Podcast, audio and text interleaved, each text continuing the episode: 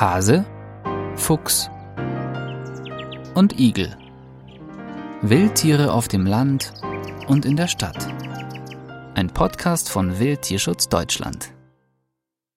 Schliefenanlage Lemgo-Vossheide.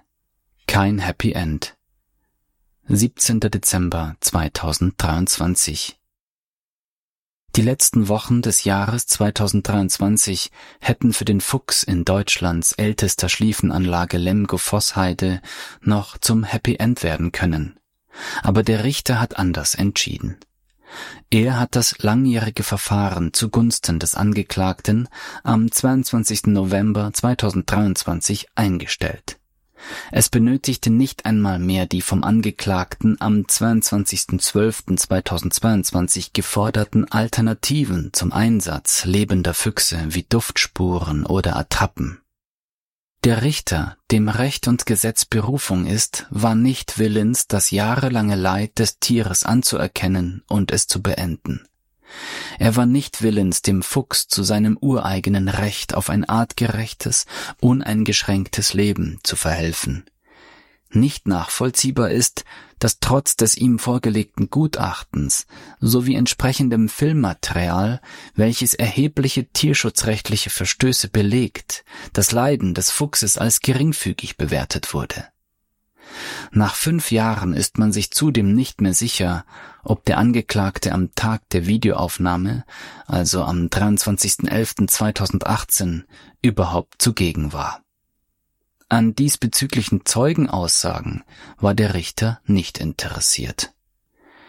Der Fuchs darf also weiter unter der Hand des DTK Lippe gequält werden, Lebenslang eingepfercht auf wenigen Quadratkilometern hängt sein Leben und sein Wohlbefinden allein von der Willkür des Schliefenanlagenbetreibers ab.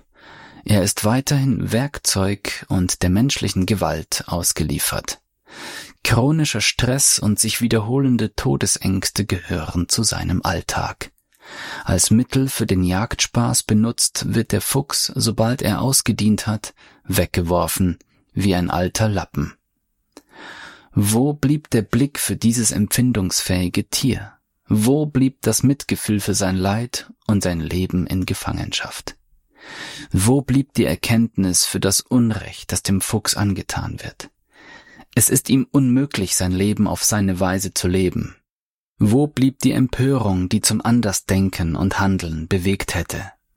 Was bleibt, ist die abscheuliche Gewissheit, dass wieder einmal Recht zugunsten einer kleinen, dennoch einflussreichen Randgruppe gesprochen wurde, die nicht auf ihren Jagdspaß verzichten möchte. Wenn Tierschutz als Staatsziel ernst genommen werden soll, ist es dringend notwendig, den eingesperrten Füchsen in den Schliefenanlagen mehr Beachtung zu schenken.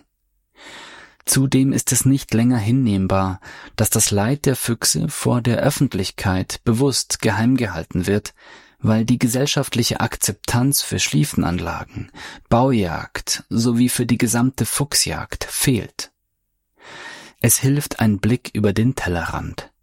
Dänemark hat bereits 2016 die Jagdhundeausbildung am lebenden Fuchs aus Tierschutzgründen verboten. Vier Jahre später folgte Norwegen. Nach 60 qualvollen Jahren für zahlreiche Füchse in Schliefenanlagen ist es nun höchste Zeit, dass auch Deutschland den Schlussstrich zieht. Wildtierschutz Deutschland Wir geben Tieren eine Stimme.